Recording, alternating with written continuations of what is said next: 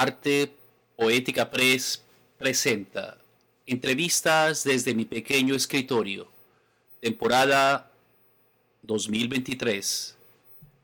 El 16 de febrero, Carlos Aguasaco entrevistó al profesor y dramaturgo español Antonio César Morón.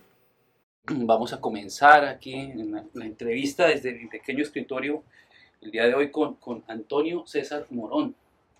Hola, Antonio, segundo apellido, Espinosa. Antonio César Morón Espinosa. Sí. ¿De dónde, ¿De dónde sus apellidos? ¿De dónde son? Bueno, eh, el Morón es un apellido que en la, en la Alpujarra, la Alpujarra es una, una, una especie de, de- de región, pequeña, como pequeña región, una pequeña comarca que, que, que abarca algunas provincias de Andalucía, eh, bueno, abarca Granada y Almería fundamentalmente, ¿no? Y en la Alpujarra granadina hay muchos, muchos morones. eh, de, de- de apellido, sí, mi padre es de la Alpujarra granadina. Y mm, el Espinosa, pues eh, mi abuelo era, era gallego, el padre de mi madre era, era gallego.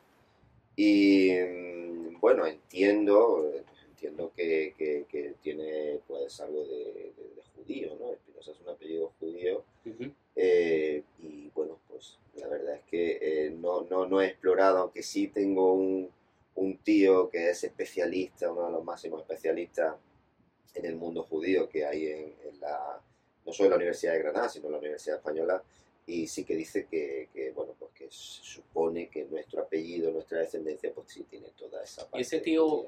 Ese tío eh, trabaja allí en la Universidad de Sí, Granada? trabaja en la Universidad de Granada, es profesor de, de Historia del Arte, en Miguel Ángel Espinosa Villegas, es su nombre. Ah, o sea, es un Espinosa. Tú eres el, Claro, tú, eres yo- el yo soy- morón. Sí, yo, Sí. yo soy morón, claro, Sí. Espinosa es de mi, Sí. de mi madre y, y, y él sí que es, eh, es el hermano de mi madre, ¿no? Así que es Espinosa de primero. O sea, A- Antonio César es profesor de la Universidad de Granada. Sí, Eh, en este momento trabaja en la Universidad de Granada con la sede en Melilla, ¿no? el campus de Melilla. El campus de Melilla, exactamente. Eh, y, y allí en la Universidad de Granada, me has dicho, ahora antes de comenzar esta conversación, estudiaste con Juan Carlos Rodríguez.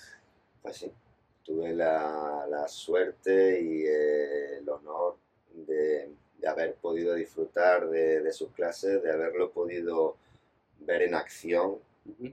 ¿Sabes? Porque hay algo eh, impresionante, ¿no? Que es cuando ves a, a un crítico, a un teórico, eh, en este caso, pues un crítico profesor, trabajar con un texto, ¿no? Yo, yo recuerdo cómo eh, iba enlazando unas palabras con otras, unas ideas con otras, y, y claro, imagínate, porque tendríamos 20 años a lo mejor, nos quedábamos con la, con la boca abierta, ¿no? Y luego tenía tanto, tanto misterio, tanto, eh, tanto glamour que desplegaba en todos los sentidos, ¿no? Eh, es cuando sabes que estás delante de un sabio. trascendió mucho, Juan Carlos. Yo te decía también, yo estudié me- mm, con Malcolm Carrit en, en la Universidad de Stony Brook, que es uno de los traductores de Juan Carlos Rodríguez, y en este caso al, al inglés, y, y su influencia sobre el hispanismo en los Estados Unidos es innegable. Incluso diría yo que cada vez crece más. Sí, sí, sí, no, por supuesto. Es que son. eh, es toda una teoría sociológica que él elaboró a, a partir, sobre todo, de la idea altuseriana, pero que le sumó mucho más, ¿no? Eh, sumó ideas de Heidegger, de Freud, de decir, de, eh, es como que lo sumó todo, fue capaz de presentar una teoría propia, eh, muy personal, con un tipo de escritura muy personal, un tipo de escritura que es eh, que se, se, se reconoce en cuanto ves un Ujú. fragmento escrito de Juan Carlos, dices, "Se- se- lo ha escrito Juan Carlos, ¿no? O un imitador, pero, Sí. pero seguro que esto es de, de, de Juan Carlos. que se rehúsa, como dice él mismo, a devolver el objeto. Sí. ¿sí? Que se, se, se rehúsa. Mm, claro, hay pensadores, eh, hay teóricos en, en es- nuestra lengua común, ¿no? que es el castellano, el español. Eh, sin embargo, se, se ha defendido la idea mm, de que en nuestra lengua, en época reciente, la gran mayoría del pensamiento se hizo a través de la literatura, es decir, de la novela, de la poesía, del teatro. Ese es, una, ese es un argumento que, que se presenta. Yo he descubierto recientemente a Argullol con su libro ah, La obra de El fin del mundo como obra de arte. Y cada vez me, encuentro con que eh, sí hay, digamos, este pensamiento eh, en, español, en castellano, en este caso catalán también, eh, iberoamericano, ¿sí? lo que nos falta es prestarle atención.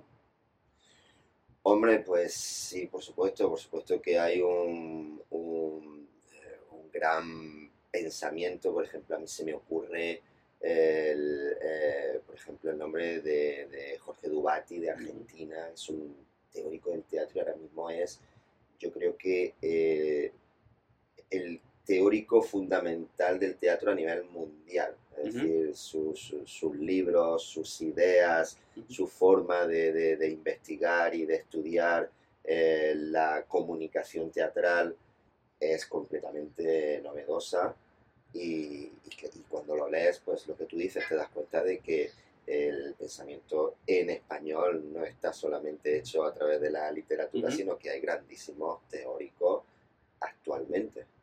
Sí, y, y, de hecho hace unos días estaba pensando ¿no? en, en, una historia, digamos, del pensamiento en nuestra lengua, ¿no? quizá comenzando con Huarte, uh -huh. con el examen de ingenios, por ejemplo, y, y, viniendo desde ahí hasta, hasta acá, pero déjame regresar a, a, Tú mencionas el teatro porque eso, esa, esa es su especialidad.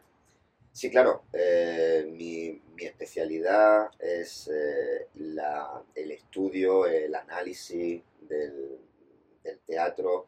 Eh, lo que pasa es que, claro, mm, como no solo soy investigador, sino que también soy creador teatral, pues es como que analiza el teatro de todas las dimensiones, ¿no? Porque... Uh -huh eh, a lo mejor puede haber gente que analice el teatro desde el punto de vista escénico, hay gente que analiza el teatro desde el punto de vista literario, uh -huh. lo que es la, eh, el drama, la literatura, o gente que analiza el teatro haciendo análisis, crítica teatral.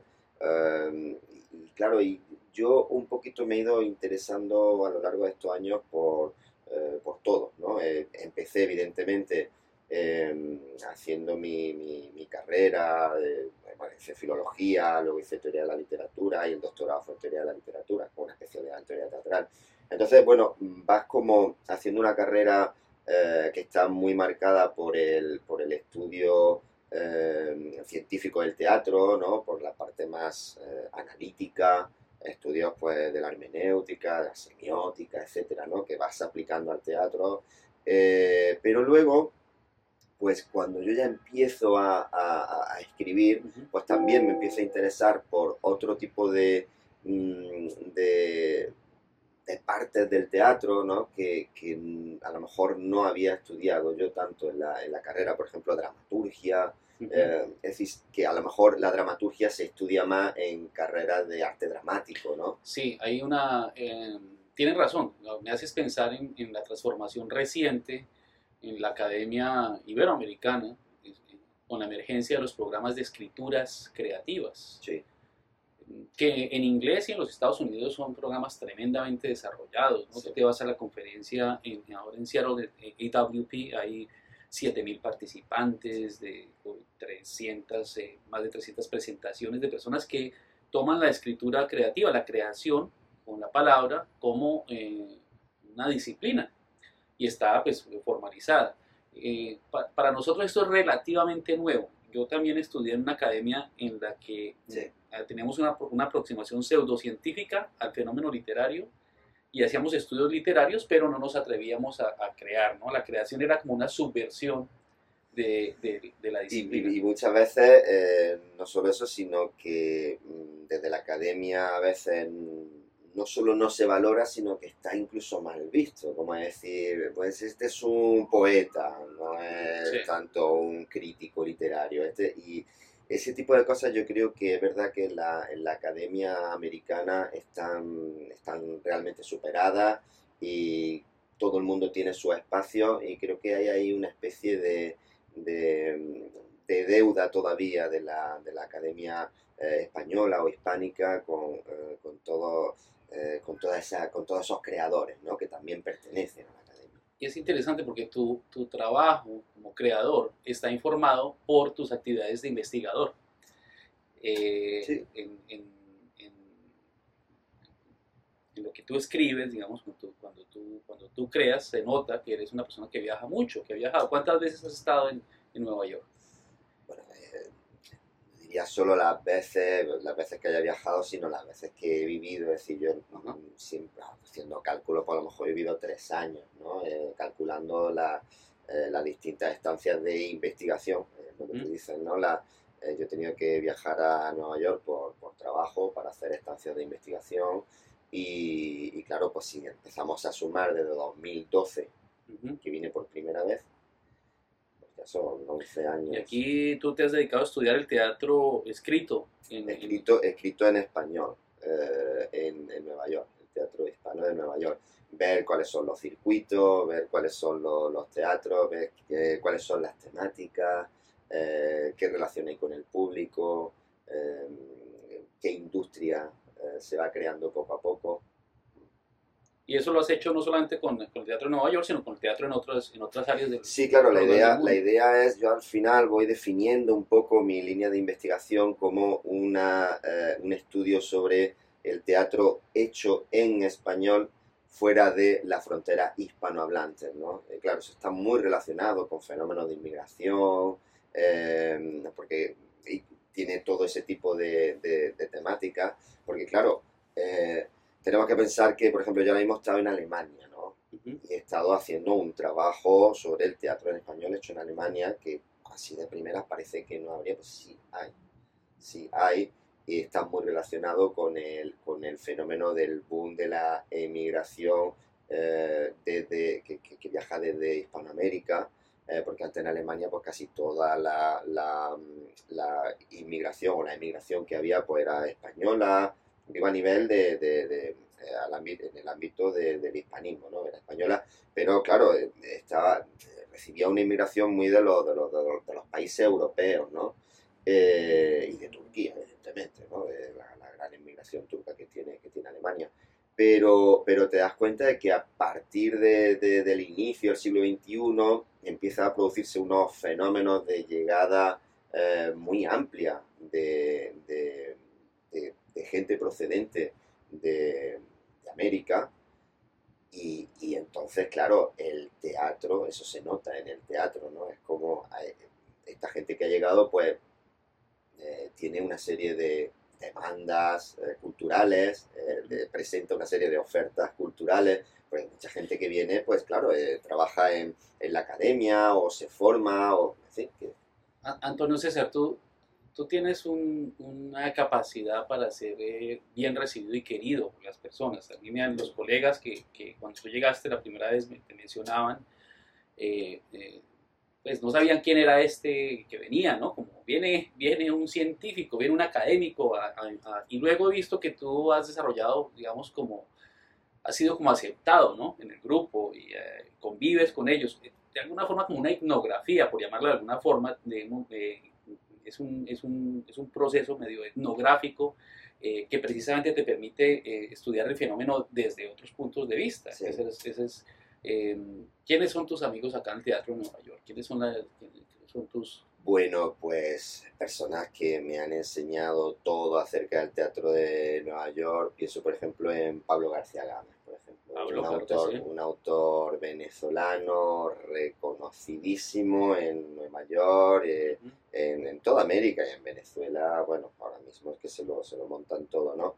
Y yo recuerdo, eh, yo vine aquí la primera vez... Eh, gracias a la profesora Alias Schwartz. Ajá, claro, la profesora Alias Schwartz, claro que sí. que ha, fallecido hace, unos, hace un par de años, sí, claro que sí. Sí, claro. Y, yo a ella la, la, había conocido en un, en un programa, un programa de, de, de jóvenes... Eh, de jóvenes aspirantes a doctores, ¿no? Doctorando, doctorando que estaban, estábamos preparando nuestra tesis que se hacía en la Universidad Menéndez Pelayo, allí en Santander, y, y el, una de las personas que llevaba este programa era la profesora Lía Suárez, ¿no? Eh, y entonces yo la conocí allí. Y gracias a eso, pues unos años después pude ponerme en contacto con ella y pude eh, venir a, a, Nueva York. Y recuerdo, traigo esto a colación porque recuerdo el día que me presentó a, a Pablo, Pablo García Gámez fue allí en, en, Gravity Center. Sí, en la 34 En la- Quinta en la- Avenida. en la sí. 34 Quinta Avenida, y me acuerdo que estábamos en una de esas eh, de esos ágapes que se hacían los viernes, ¿no? Sí, que sí, había sí, una charla y luego pues se tomaba un vino, Un se ahí con un quesito un y- quesito, sí. y, bueno, eso era maravilloso, porque eso, eso es una tradición que se ha perdido en la Universidad Española, no De sé verdad, por qué, es una, una, una maravilla de tradición eso. Y traía gente muy Y, interesante. pues, bueno, es interesantísimo y además que, que, que contactas incluso con, incluso con tus propios colegas que a veces no saben ni lo que están haciendo ujú. y es el momento de, de- de- de compartir, ¿no? Y me acuerdo que la profesora Díaz Suárez, claro, ella sabía que yo no estaba todavía pues conociendo gente y tal, y me dijo, y entonces estábamos los dos, dice eh, eh, Pablo, Antonio César, conózcanse. Y, me, acuerdo, me acuerdo perfectamente de aquello, conózcanse. Y, me acuerdo perfectamente, y a partir de ahí pues desarrollamos una, una gran amistad que, que, bueno, que, que hemos continuado eh, hasta ahora y yo he aprendido muchísimo de él porque si hay alguien que sabe sobre el teatro hecho en esta ciudad, es él, ¿no? Es la vida, es su vida. Es, es, es su vida, ¿no? Entonces yo he aprendido muchísimo eh, de él, con él y ha sido, la verdad, que es, es una, una gran relación que, que tenemos. Luego, por ejemplo, pues con, con Eva Vázquez, ¿no? Eh, pues también, ¿no? De, de- ella de Teatro Círculo, ¿no? Pues eh, aprendí también muchísimo con ella. Recuerdo también, sí, el, el Teatro Círculo. Te hablaba de un libro que, que editamos de los estrenos mundiales de, de Teatro Círculo que lo hizo Eva Cristina, que también es colega.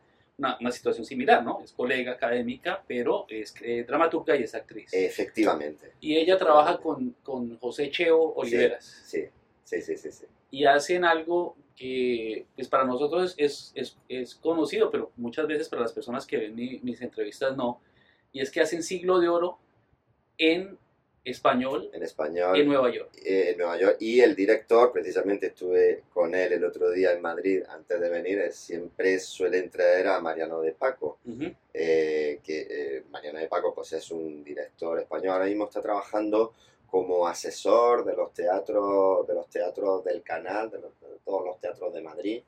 eh, y es el, el asesor mm, teatral, ¿no? Es como él sabe todo lo que se va a poner, todo lo que va a venir, todo lo que va a haber. Y estuve el otro día con él allí en la, en la, en la Consejería de Cultura de, de- de allí de Madrid.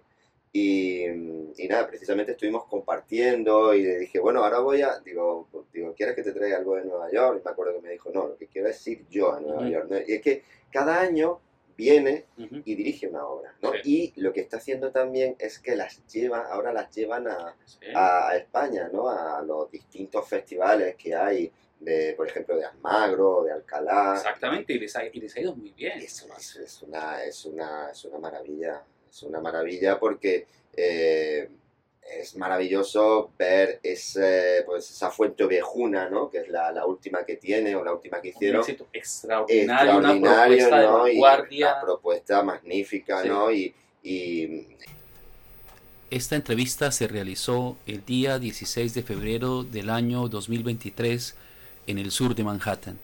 Los invitamos a escuchar la segunda y última parte en el podcast de Arte Poética Press.